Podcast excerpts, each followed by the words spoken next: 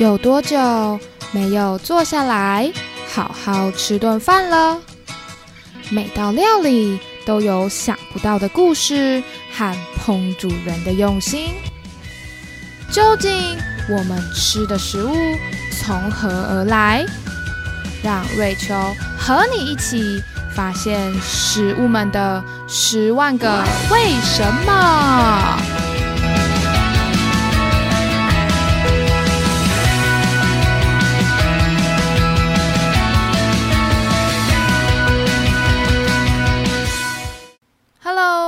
是瑞秋，欢迎收听瑞秋的十万个为什么。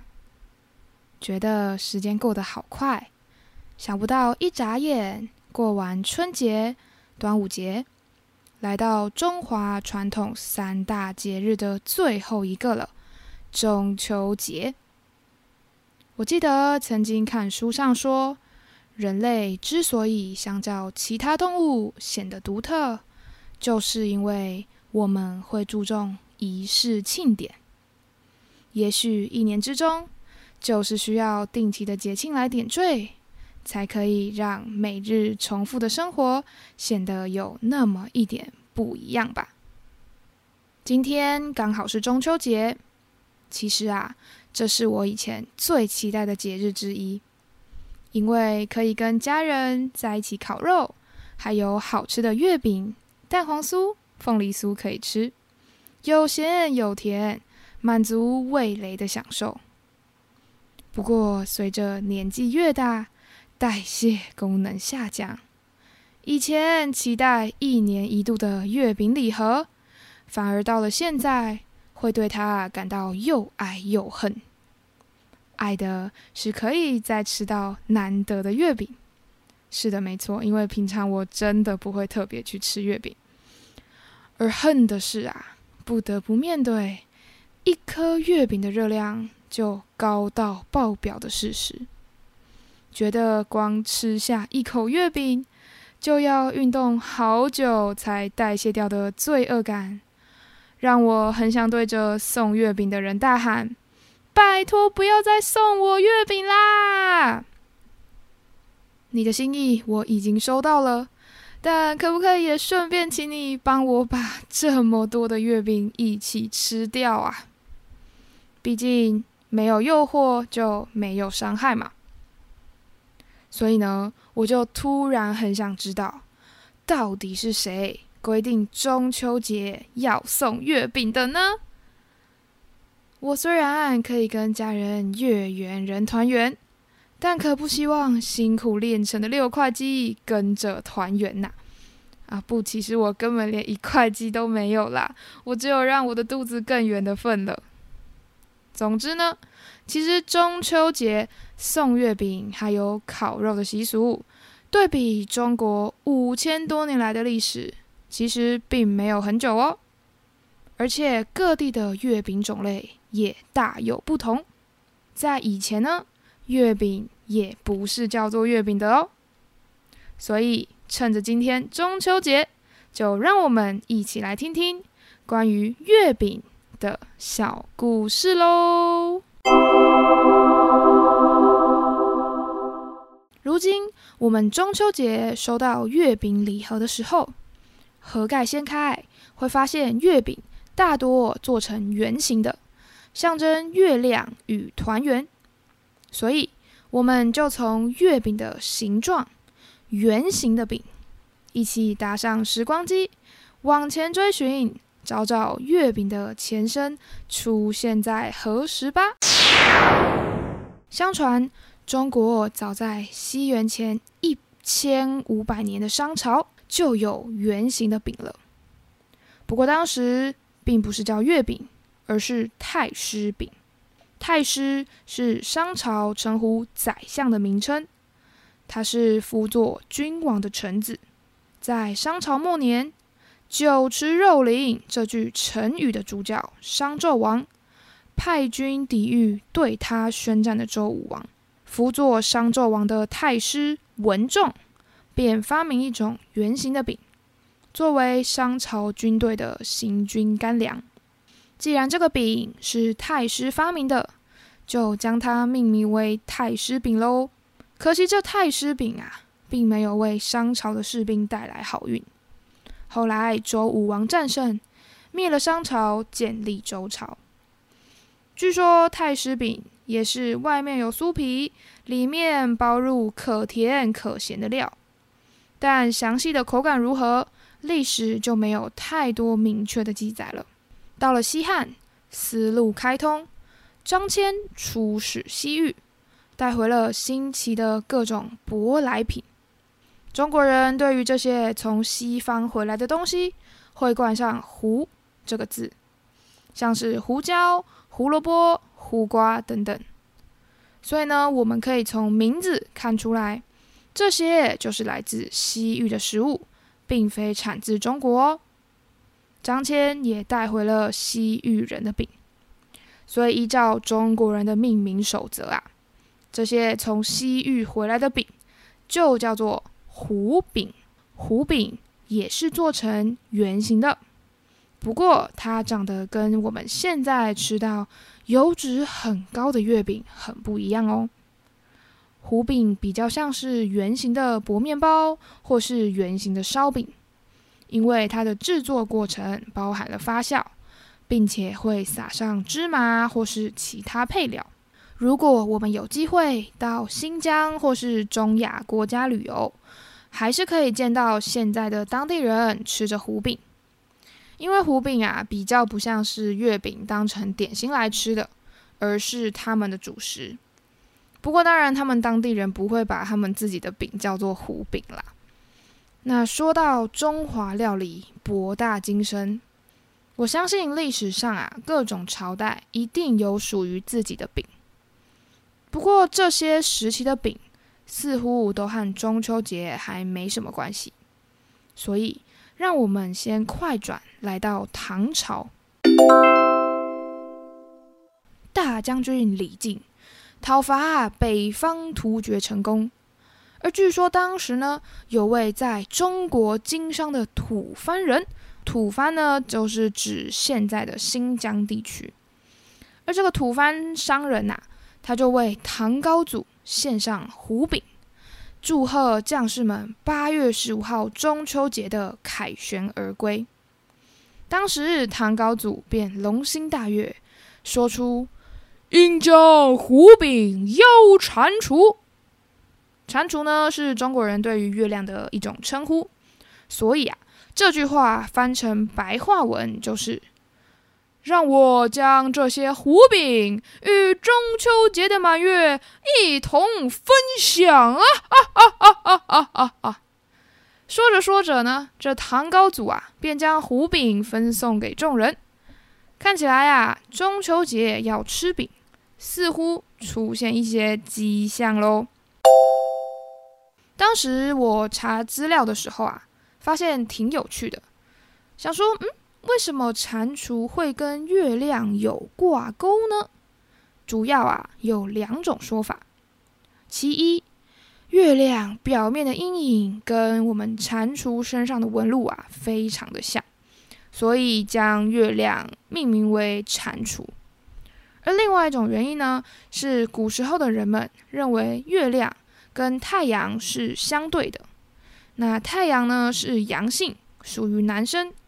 月亮则是阴性，属于女生。既然月亮它是女神，刚好蟾蜍啊是生殖力很强的动物，所以呢，就将很会生的蟾蜍与代表母性的月亮联想在一起。所以，其实，在中秋节的时候，有些人是会祭拜月亮的哦。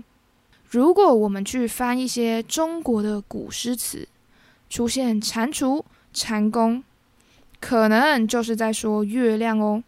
不过啊，我们国中国文课本沈复先生的儿时记趣“忽有庞然大物拔山倒树而来，盖一癞蛤蟆也”的这个癞蛤蟆，哎，可就是我们货真价实活蹦乱跳的动物，而不是月亮喽。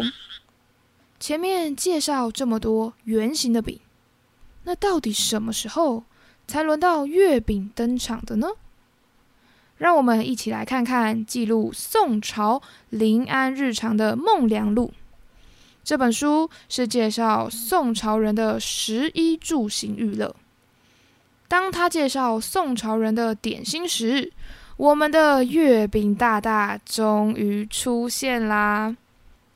那现在就让我念《孟良录》当中收录的一小段文字哦。事食点心。四时皆有，任便所唤，不误主顾。且如真做面行卖四色馒头、细馅大包子、麦米薄皮春卷、生馅馒头、笑燕儿金银炙烧、牡丹饼、杂色煎花馒头、杂色剪花馒头、荷叶饼、芙蓉饼、菊花饼、月饼、梅花饼、开炉饼。寿带龟、仙桃。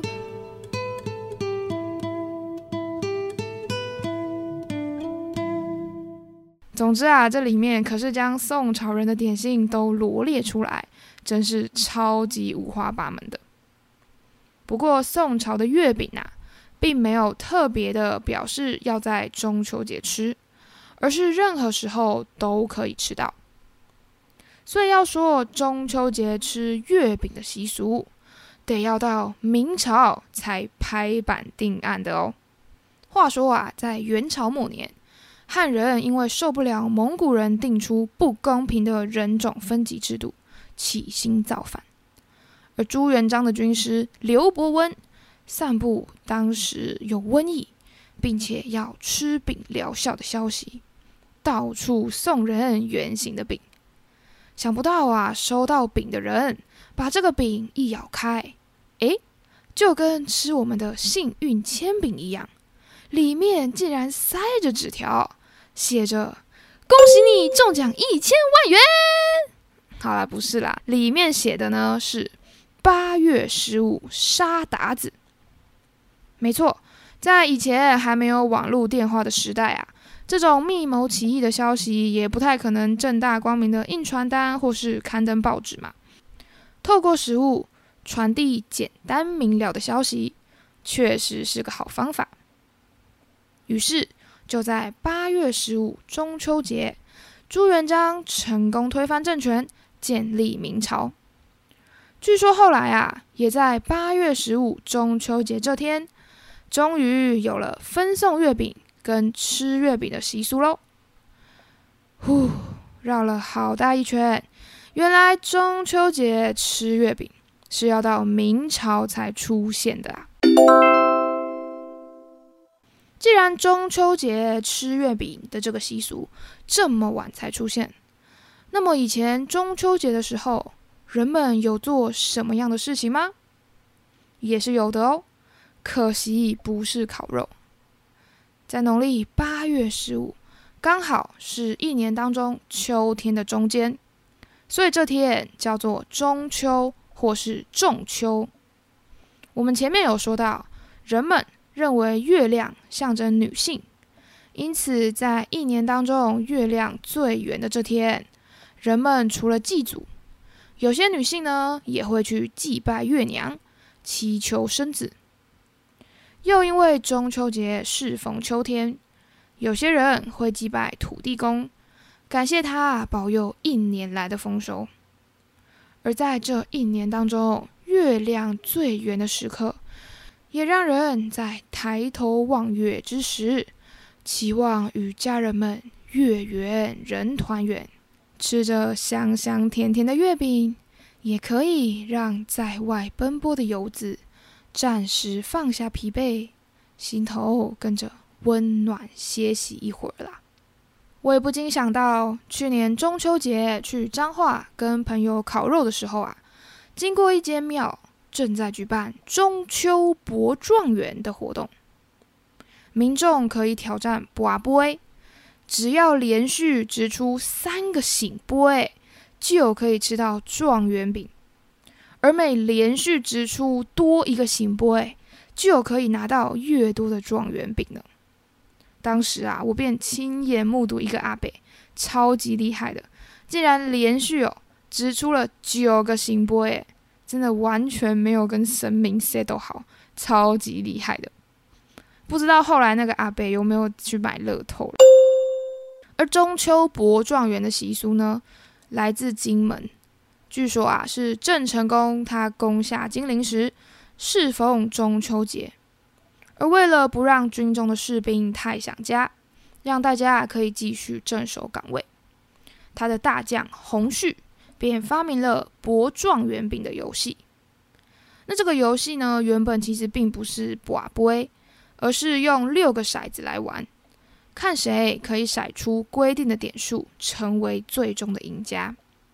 所以啊，这个游戏也让士兵可以在中秋节不会太无聊，转移士兵们思乡的注意力喽。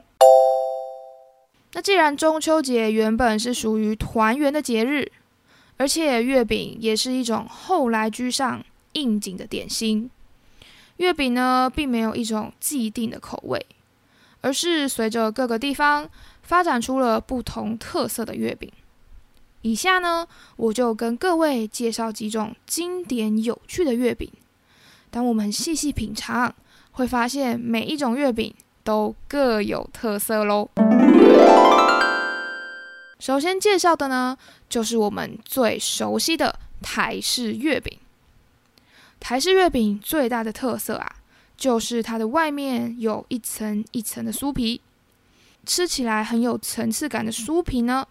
便是采用了油皮加上油酥两种不同的面团，层层堆叠擀平的成果。以我最爱吃的蛋黄酥为例，它的做法便是依照油跟面粉的比例不同，做出比较油的油皮面团。别怀疑，这油皮的成分啊，真的就只有油还有面粉，还有吃起来比较酥的酥皮面团。而这酥皮面团啊，诶，它虽然呢有添加其他的材料，不过各位也别高兴的太早，因为呢它的主要成分还是跑不掉这个油跟面粉，只是啊它多了糖还有水，才能创造出酥香但是又非常高热量的口感啦。然后呢，我们将油皮以及酥皮这两种成分不同的面团。组合感制，再包入红豆馅跟鸭蛋当中的蛋黄。是的，没有错。各位吃到的蛋黄酥呢，它的蛋黄是鸭蛋，而不是鸡蛋的蛋黄哦。那包入馅料的蛋黄酥的饼皮呢，再一起送进烤箱烘烤而成。所以啊，像其他口味的台式月饼，例如绿豆椪、芋头酥等等。大家啊，可以在今年中秋节吃台式月饼的时候，稍微观察一下它们的剖面图，是不是外皮都有一层一层的感觉呢？那他们就是用油皮跟酥皮两种不同的面团堆叠出来的功劳喽。再来啊，介绍也是一款非常经典的广式月饼。广式月饼啊，它的外皮就没有像台式月饼一样一层一层的酥松层次感，它的饼皮是比较油亮光滑的提浆饼皮。传统上会包着肉松、马吉或是凤梨馅，表面还会印上大大的喜字的中式大饼啊，它的饼皮也是提浆饼皮的做法哦。而广式月饼啊。它的外皮成分其实跟台式月饼的酥皮很像，主要的原料也是油、面粉、糖还有水。不过广式月饼的糖并不是用一般的砂糖，而是把糖水加入酸性的物质转化之后提炼出来的转化糖浆。因为转化糖浆，它可以为广式月饼保湿。让广式月饼它的外皮吃起来就有比较湿润的口感哦。而我吃广式月饼时感到非常惊艳的地方，就是它的馅料真的是超级多的。它的皮馅比啊，差不多是二比八。所以如果吃月饼啊，比较喜欢吃馅而不喜欢吃皮的人，诶，可以稍微考虑一下广式月饼。但比较可惜的是啊，因为我之前吃过的广式月饼。它包的莲蓉馅真的是超级甜腻腻的。蚂蚁人应该会比较喜欢广式月饼吧。再来介绍一款在台湾比较少见的金氏月饼。那金氏月饼呢？顾名思义，这款月饼啊盛行于北京。那它的做法其实是用普通的糖来制作的，所以呢，金氏月饼的饼皮吃起来就不像是台式月饼的外皮有一层一层的酥松口感，也不像是广式月饼的外皮吃起来那么的光滑软嫩。金氏月饼的饼皮呢？吃起来就会比较扎实，比较硬。那我记得啊，我曾经去北京旅游，吃到当地非常有名的糕饼店——稻香村的糕饼，我就发现他们糕饼的皮呀，咦，真的都是比较白跟比较脆硬，也是另外一种特别的口感呐。不过因为金氏月饼它的饼皮并没有那么油腻。所以我觉得吃起来好像就没有那么有罪恶感啦。而我在北京吃糕饼时啊，也尝到了一些比较少可以在台湾吃到的口味，像是包了山楂或是玫瑰的糕饼。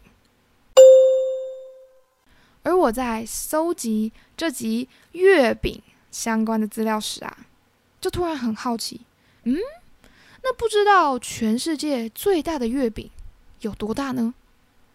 想不到啊，这全世界最大的月饼，竟然是一块直径八点一五公尺的月饼诶。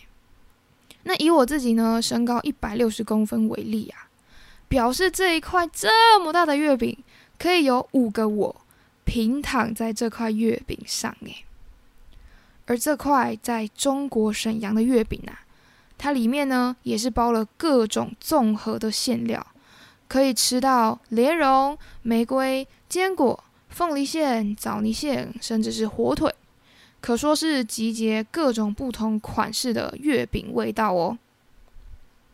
那除了传统的月饼，最近呢也出现了一些新式月饼，像是香瓜月饼、冰淇淋月饼、巧克力月饼，甚至是包入了起司跟鱼子酱的月饼。但不过我自己啊，还是钟情于传统的蛋黄酥跟绿豆椪啦。不知道大家喜欢什么样的月饼呢？而大家今年的中秋节又是怎么过的呢？有没有吃月饼吃到手软？